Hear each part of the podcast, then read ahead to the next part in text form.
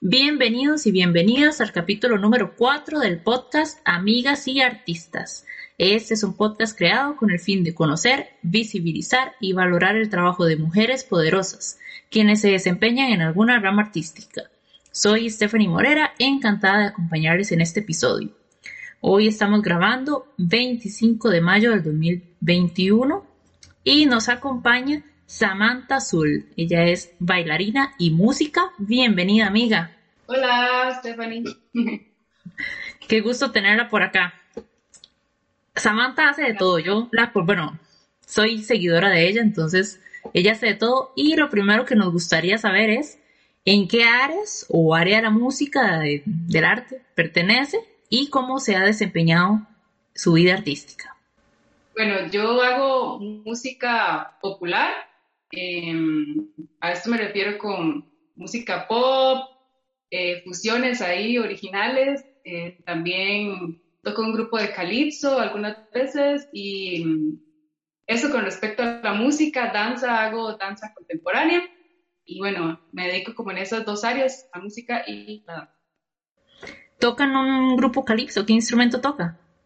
Eh, bueno, en el grupo de calipso toco el teclado, y las maracas y canto.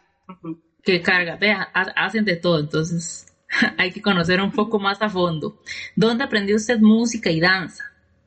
Bueno, música es algo que hago desde chiquita, así como muy intuitivo. Yo creo que todos tenemos la música adentro, y, pero tal vez algunos elegimos seguirla como, como una carrera, ¿verdad? Como un camino.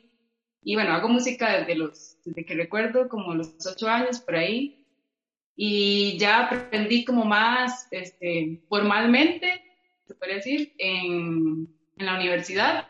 Estudié, estudié, bueno, todavía estoy, me falta ya terminar este año en la Universidad de Costa Rica, estudié enseñanza de la música y bueno, y mm, danza, no sé si me preguntó por danza. Sí.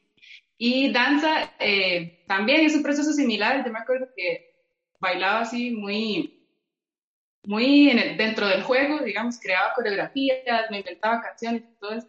Y, luego decidí estudiar danza en la Universidad Nacional y también en el programa Danza Abierta de la UCEP. Qué carga, hecho de todo usted. Me mencionó que también crea sus propias fusiones, entonces usted se podría llamar a sí misma compositora. Sí, sí, sí, sí, hago mis fusiones. A veces no me gusta enmarcarme dentro de ningún género porque siento como que cuando uno se mete así con una etiqueta y si no cumple con la etiqueta puede ser como todo frustrante, entonces a veces me gusta simplemente crear, dejar que la música haga su, propia, su propio camino. Qué carga.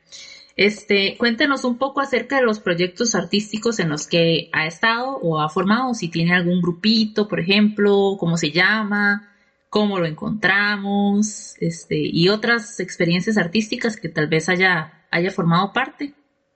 Ok, eh, bueno, en grupos de música, actualmente estoy tocando en, el proyecto de un amigo misquito, un indígena misquito que se llama Johnny Hall. Entonces tenemos ahorita un proyecto que se llama Johnny Hall y su banda Kuku Suban Laya, que significa leche de coco en misquito. Kuku Suban Laya. Pero bueno, en, en, las redes sociales pueden encontrar información sobre este grupo en la página de Leche de Coco, que es el grupo de calipso en el que toco pero nos unimos junto a Johnny Hall para, su proyecto. Entonces, por eso pasamos de leche de coco a Kukusubanlaya eh, cuando estamos tocando con él. Y tengo mi proyecto personal, Amanda Azul. Eh, en este yo, bueno, toco la guitarra y pongo mis canciones y tengo varios eh, conectes ahí con, con, quienes suelo musicar. y proyectos musicales, bueno, eh, tengo este grupo Ilelubitas con dos amigos, Diana Bellán, que toca la percusión, y Ramón Morales, que está en el bajo.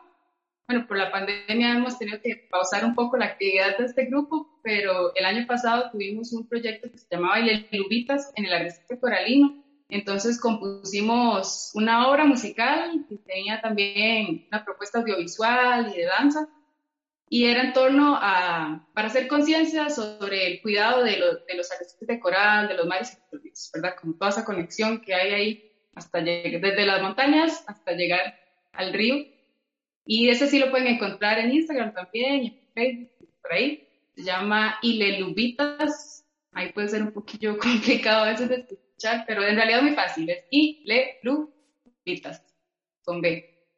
Y, em, y sí, anteriormente estoy en otros grupos musicales. Eh, por ahí se pueden encontrar música de Gogo Kuto, que fue un trío en el que tocaba, toda la música era original y em, sí, por ahí pueden encontrar esas propuestas musicales. Muchísimas gracias por compartirnos eso. Qué, qué importante también que el arte en nuestras vidas ayude como para sensibilizar, ¿verdad? Ciertas áreas, ¿verdad? Como en este caso, este, pues la naturaleza, el, el respeto al, a la diversidad, a la fauna, iba a decir, a la fauna silvestre eh, y todo eso, ¿verdad? Que, que también es una parte muy importante que toca el aire del arte y que nos toca a nosotros, ¿verdad? Este, en el sentido de que nos ayuda a concientizar al respecto. En estos dos artes que usted posee, posee experiencia, la danza y la música, ¿hay alguno de los dos que tenga mayor interés o que disfrute más? Está como difícil, porque siento que hay momentos en los que yo digo, oh, qué dicha que tengo la música. Hay días que digo, ay no, qué dicha que tengo la danza, ¿verdad?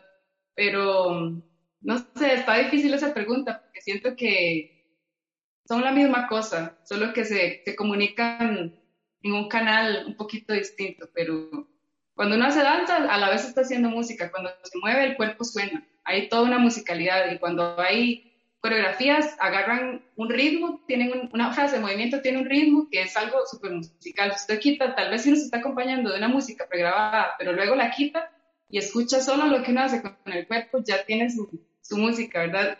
De igual forma cuando hacemos música realmente nuestras cuerdas vocales están ahí bailando y o si estamos tocando guitarra, los dedos están ahí también, entonces es como, no sé, una línea delgada entre las dos. Pero podría decir como que la música es algo como que está todo el tiempo, no sé. Sí, es, es complicado, ¿verdad? E, elegir cuando, especialmente para alguien que ha tenido las dos áreas tan presentes a lo largo de su vida. Es como ya es parte de tu identidad y, ¿verdad? Como alejarte de uno no, no, ¿verdad? no, no sería algo que uno se imagina. Sí, es como Entonces, este, en ese caso, el papel que ha tenido el arte en su vida ha sido súper trascendental, me imagino.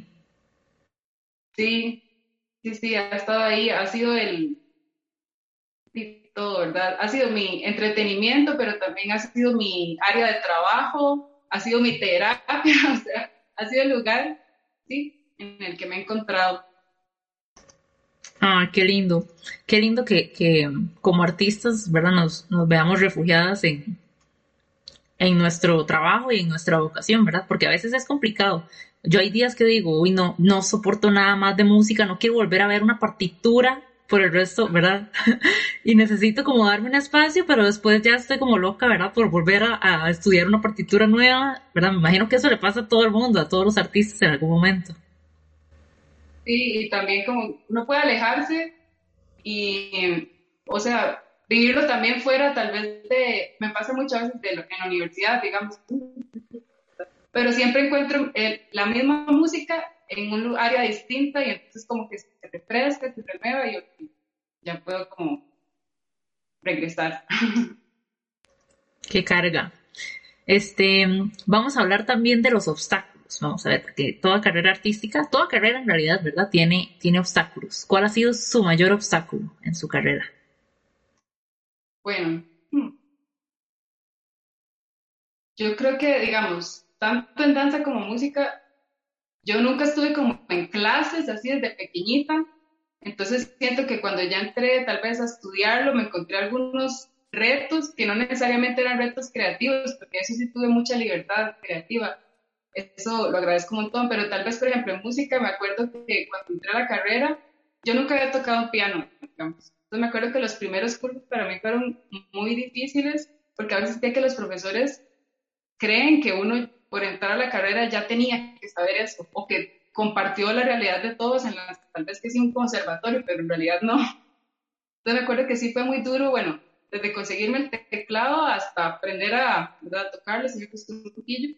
Y sobre todo por la parte de leer música, porque si bien uno estudia música desde el primer grado de la escuela hasta el colegio, y si uno cuenta eso, son como 10 años de educación musical, pero tal vez nunca aprende a leer la música, entonces cuando uno ingresa a la universidad, los profesores y las profesoras creen que usted tiene que saber, pero en realidad no necesariamente. Entonces sí fue mucho quesillo ahí, pero yo misma tuve paciencia conmigo y dije, no, vamos a mi ritmo, a mi tiempo.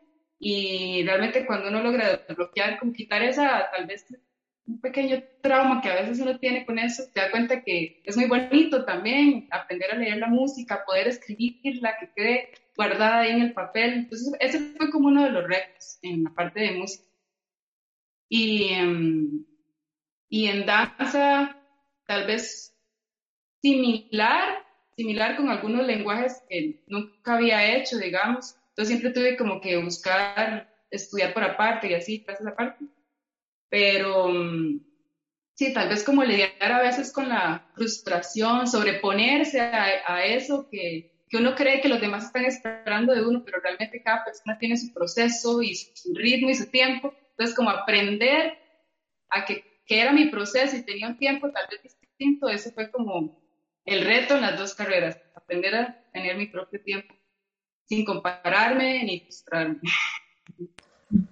Creo que ese es un reto para, para muchísimas personas, ¿verdad? Como darse su tiempo, ¿verdad? Y, qué sé yo, motivarse a sí mismos y, ¿verdad? Todo, ese procedimiento de, de auto, autodesenvolvimiento, ¿verdad? Que, que cada uno de nosotros tiene cuando, cuando está aprendiendo una carrera artística y especialmente en, en el espacio, digamos, académico de, de la universidad, ¿verdad? De la educación superior, que de la comparación siempre, siempre surge, ¿verdad? Uno dice, mira, este, ah, mira, esta persona solfea mejor, a esta persona le va mejor en piano, esta persona es mejor cantante, ¿verdad? Y qué feo porque cada uno tiene sus, ¿verdad? Sus fortalezas y sus debilidades y no debería ser una competencia, ¿verdad? Todos estamos para aprender y todos tenemos carreras diferentes.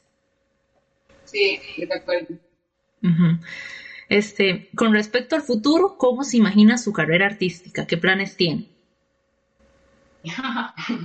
bueno, me gustaría poder grabar muchos discos de mi música y que llegaran a muchas partes, a muchas personas y que la gente pudiera encontrar ahí inspiración, motivación para su vida.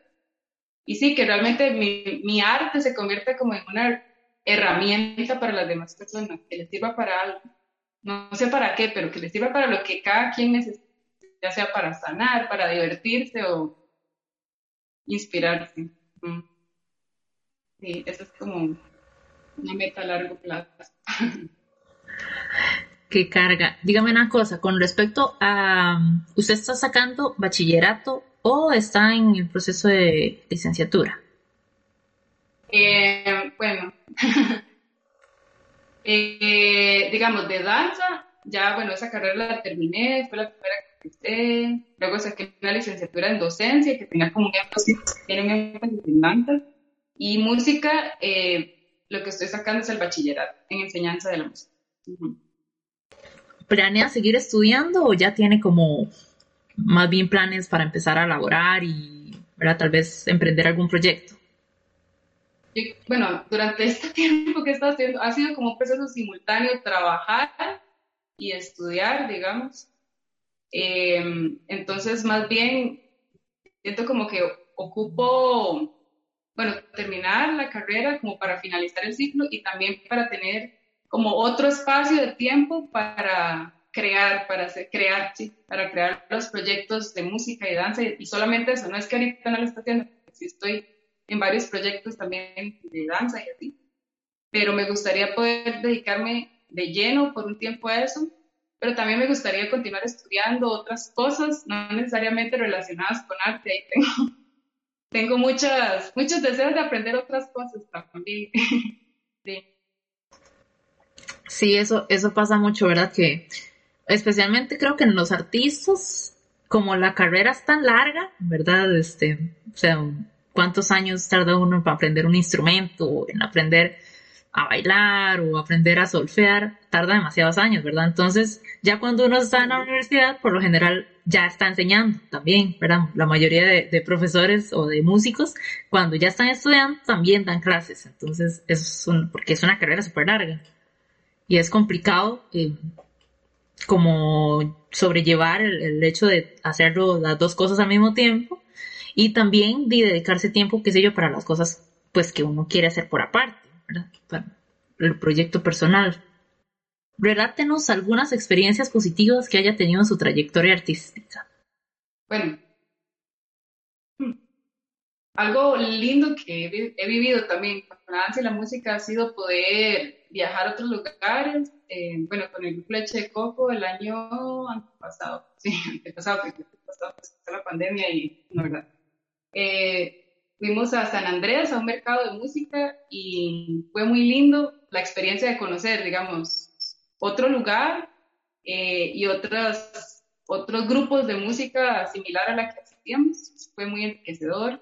Y mm, también con la danza, hace unos años fui a un festival eh, internacional de danza en Perú. Entonces, no es solo el hecho como de ir a trabajar, digamos, sino también la experiencia de conocer otros contextos, otra realidad. Eso ha sido muy lindo.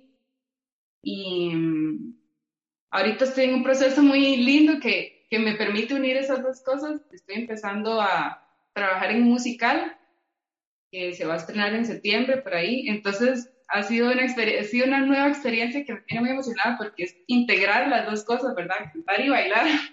Y entonces sí, esas son algunas cosas que me tienen emocionada y emocionada, perdón, y que y otras que me que recuerdo con mucha emoción. Es un musical ultra secreto o ya no, conocemos el nombre. No, no, ya se, ya se encuentra información y de hecho pueden ver algunas actualizaciones de cómo va el proceso. el musical se llama Enrieta eh, y pueden encontrar información en la página del, Teatro Expresivo y bueno, en la página de Instagram, pero también yo estoy poniendo como en, mi, en mis redes, ahí voy actualizando, poniendo como cosas relacionadas a este entonces por ahí pueden estar. Qué emoción. Em, ¿Usted tiene alguna persona que la haya inspirado o motivado a dedicar su vida al arte? ¿O cómo surgió esa, esa idea? A ver, yo creo que esa idea nació... Mi papá es una persona muy musical. Él siempre tenía música en la casa y cuando íbamos en el carro siempre había música. Entonces, yo creo que él me contagió su espíritu musical. Él no es músico, ¿verdad? Pero sí escucha de todo. Entonces, creo que por ahí seguro nació mi, mi amor por la música. Y luego ya me fui motivando de otros artistas, principalmente artistas pop que tal vez yo veía en la infancia, que yo, de, o pop, hip hop, RB, ese tipo de música que me gustaba. No sé, Beyoncé, Cristina Aguilera, Britney Spears, todas esas cosas que, que, tal vez me llegaban cuando estaba chiquitita, ¿verdad? Y después me fui nutriendo de otras, de otras, de otros artistas que, que me hicieron continuar como eh, con esa espinita de, uy, yo también quiero hacer arte, ¿verdad? Y, mm, sí, ha sido como el camino. Qué vacilón, a mí me pasó algo parecido este, siempre con mi papá, bueno, mis hermanos son artistas, ¿verdad? Entonces por ahí. Pero siempre fue como por la música que ponía mi papá, que mi papá le encantaba la trova y así, como, ¿verdad? La, la influencia que tienen y los padres y, y, otros miembros, ¿verdad? Hay gente que, qué sé yo, tal vez convive más con sus abuelos o con sus tíos, con sus primos, con sus vecinos y de pronto, ¿verdad? Encontraron inspiración en una de esas personas. mi papá ponía así como le gustaba mucho, bueno, le gusta Michael Jackson, este, ponía también, no sé, artistas de rock o esas baladas italianas de los años 70, de, o sea, ponía de todo. O a veces ponía, habían temporadas como de algunas este, rancheras y, o, así de todo, ¿verdad? Entonces, realmente me abrió todo un panorama, y yo decidía qué me gustaba y qué tal vez no tanto, porque cuando ponía algo que no me gustaba, yo iba así como, decía, pero a veces cuando ponía algo que me encantaba, yo iba ahí coreando en el asiento de atrás. Qué lindo, qué bonito tener esa experiencia, de verdad, con, los papás. Ya para ir finalizando, Samantha, este, ¿cómo la pueden encontrar en redes sociales en caso de que alguien se le haya metido la espinita de, de sus proyectos o de su música? Eh, bueno, Samantha con TH, Samantha Sangni, tal vez ahora se lo puedo escribir así. Samantha Sangni en Instagram y Samantha Azul, igual Samantha con TH, Z, U, L en YouTube y en Facebook, Samantha Azul. Por ahí pueden encontrar mis aventuras. Ay, muchísimas gracias Samantha por tu entrevista, por acompañarnos hoy y por todo el cariño que nos has brindado este día. Ay, muchas gracias de verdad. Bueno, ahora para despedirnos, quisiéramos invitarles a formar parte de nuestras redes sociales. Pueden encontrarnos en Facebook, YouTube y Spotify. También contamos con nuestro correo electrónico amigas y artistas gmail.com donde podrán escribir para cualquier duda, comentario o recomendación. Les agradecemos su compañía durante este episodio y les deseo una excelente vida. Nos vemos en el próximo.